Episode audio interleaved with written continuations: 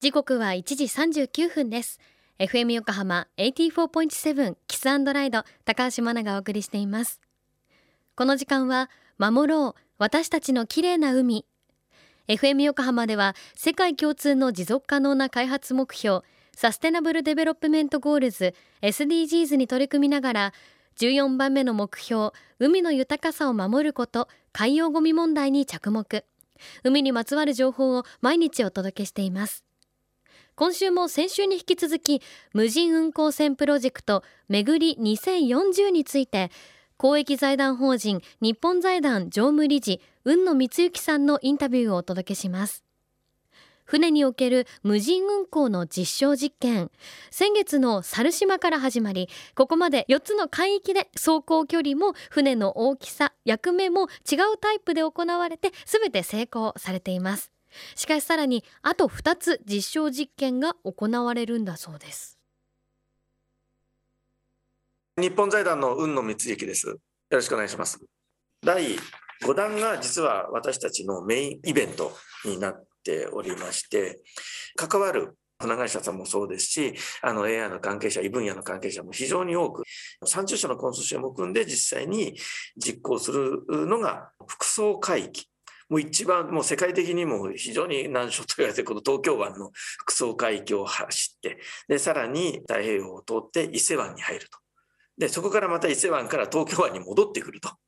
いうことを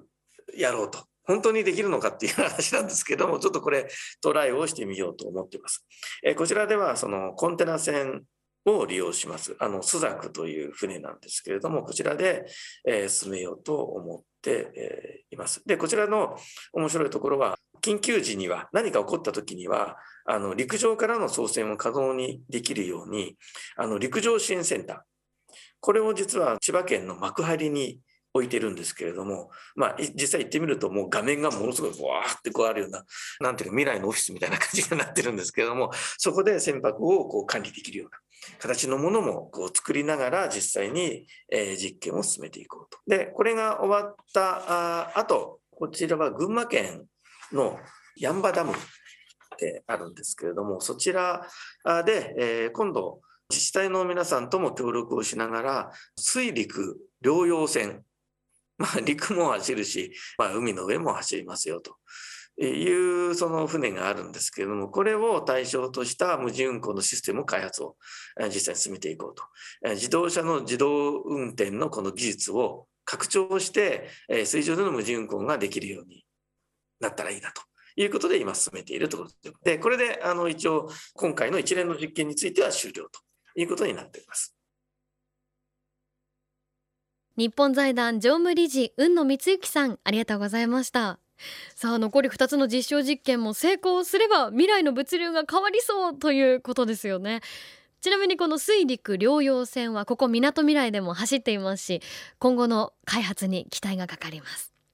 さあ今日のインタビューは FM 横浜特設サイト海を守ろうから詳しく聞くことができます。そちらもぜひチェックしてみてください。FM 横浜では海岸に流れ着いたゴミなどを回収し海をきれいにしていくために